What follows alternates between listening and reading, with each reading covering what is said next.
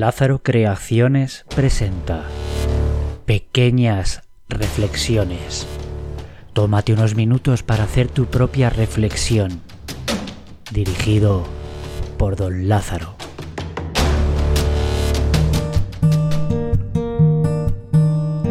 Había una vez una señora que debía viajar en tren. Cuando la señora llegó a la estación, le informaron de que su tren se retrasaría aproximadamente una hora.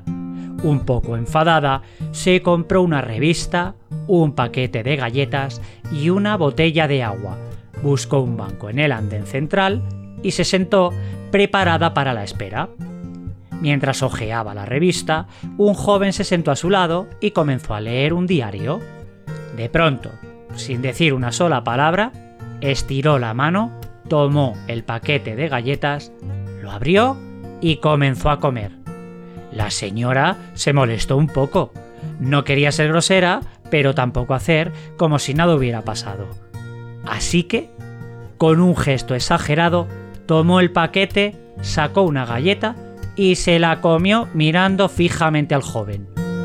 Como respuesta, el joven tomó otra galleta y mirando a la señora a los ojos y sonriendo, se la llevó a la boca. Ya enojada, ella cogió otra galleta y con claras señales de fastidio, se la comió mirándolo fijamente. El diálogo de miradas y sonrisas continuó entre galleta y galleta. La señora estaba cada vez más irritada y el muchacho cada vez más sonriente. Finalmente, ella se dio cuenta de que solo quedaba una galleta y pensó, no podrá ser tan cara dura. Mientras miraba alternativamente al joven y al paquete de galletas.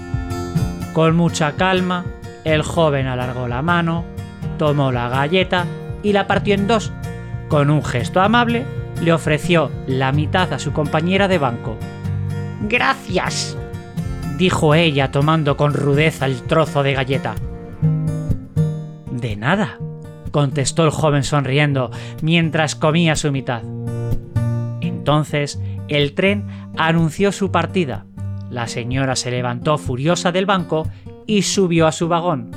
Desde la ventanilla vio al muchacho todavía sentado en el andén y pensó ¡Qué insolente y qué mal educado! ¿Qué será de nuestro mundo? De pronto sintió la boca reseca por el disgusto. Abrió su bolso para sacar la botella de agua y se quedó estupefacta cuando encontró allí su paquete de galletas intacto.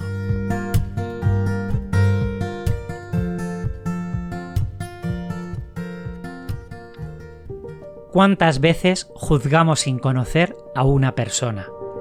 Y es que para poder conocer a una persona no basta solo con ver su apariencia o el cómo se comporte. Es verdad que dependiendo de la actitud o el cómo vaya vestido puede mostrarnos cierto rechazo.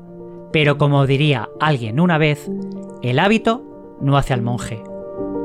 Cuando no conocemos a alguien, no sabemos por lo que ha pasado esa persona, no hemos estado en sus zapatos para saberlo, nos lleva a hacer muchas veces una valoración equivocada.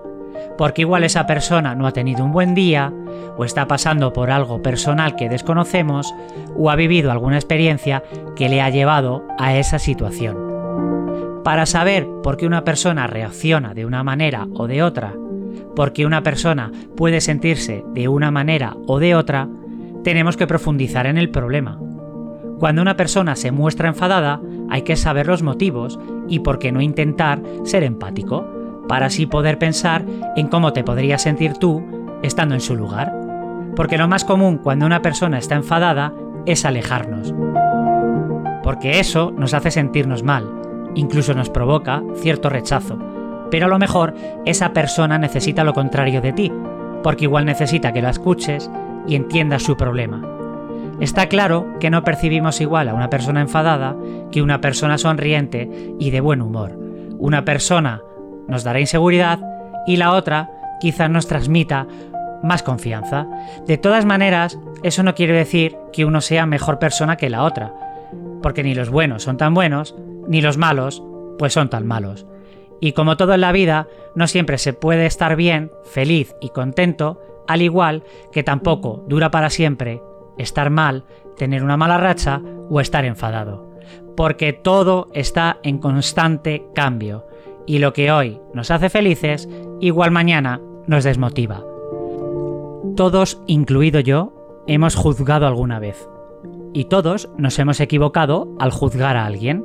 Y cómo no, a todos nos han juzgado alguna vez.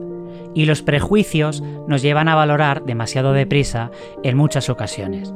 Aunque eso no quiere decir que alguna vez podamos acertar en nuestra valoración, porque a veces sí acertamos. Lo que sí es cierto es que a veces vemos solo la superficie, pero no vemos lo que hay debajo, en lo más profundo. Y eso nos lleva en muchas ocasiones a equivocarnos. Y si intentamos ponernos en el lugar de la otra persona, a lo mejor podremos entender qué es lo que se siente cuando eres invisible.